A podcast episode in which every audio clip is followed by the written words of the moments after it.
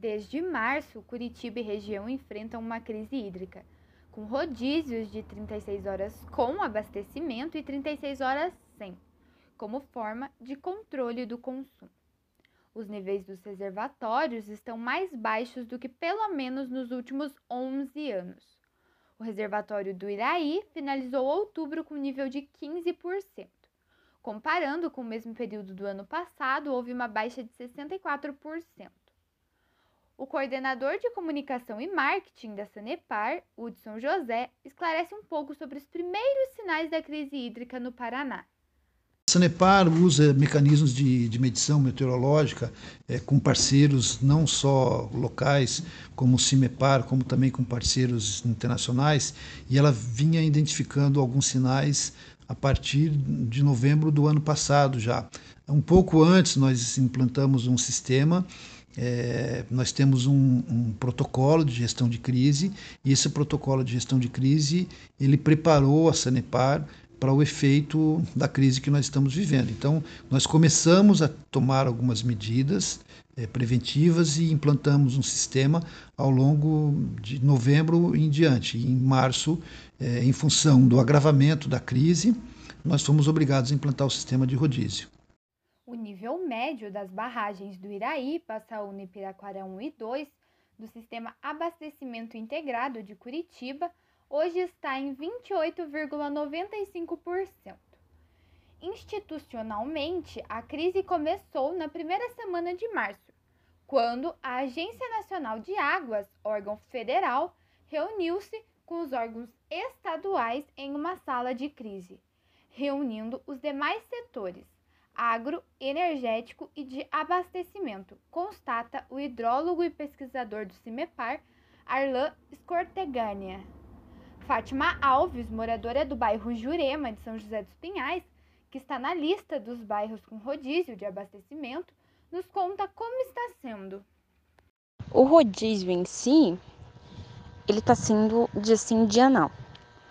É, então a gente consegue e mantendo com a caixa d'água. Mas, por exemplo, a gente vai, é, em vez de a gente tomar banho mais rápido, em vez de a gente tomar banho mais longo, a gente toma mais rápido, nos dias que tem rodízio, por causa da caixa d'água, para não acabar.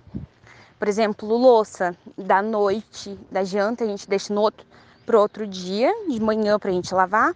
A Sanepar, como forma de conscientização para a economia de água, criou a meta de redução de consumo em 20%.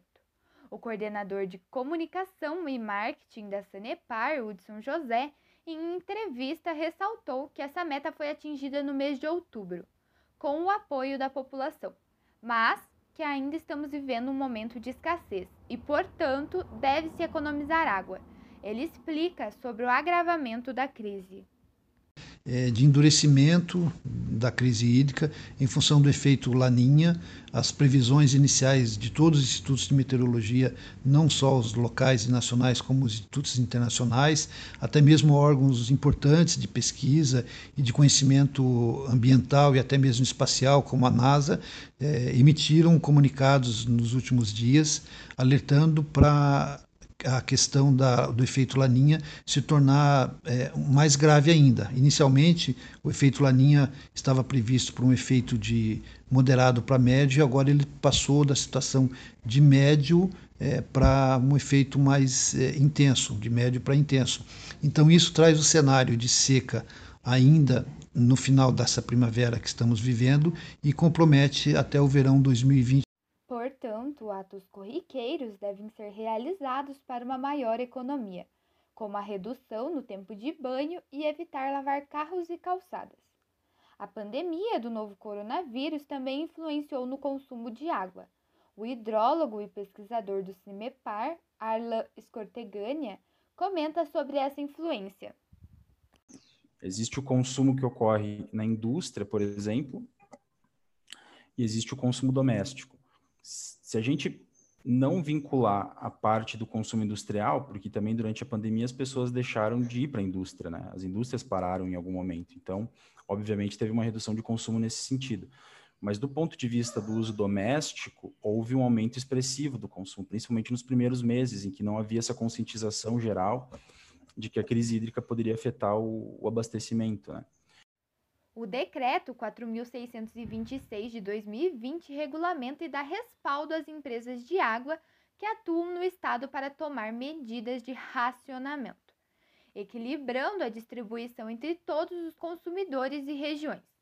A normativa também previa a implementação de medidas de apoio aos agricultores pela Secretaria de Estado da Agricultura e do Abastecimento, visando a eficácia no uso da água nas atividades agropecuárias. Entre elas está a restrição de captação de água. Já o Instituto Água e Terra, IAT, e a Polícia Militar são responsáveis por fiscalizar o cumprimento das medidas e se necessário, aplicarem as penalidades cabíveis. De São José dos Pinhais, Débora Roising para Felipe Armata.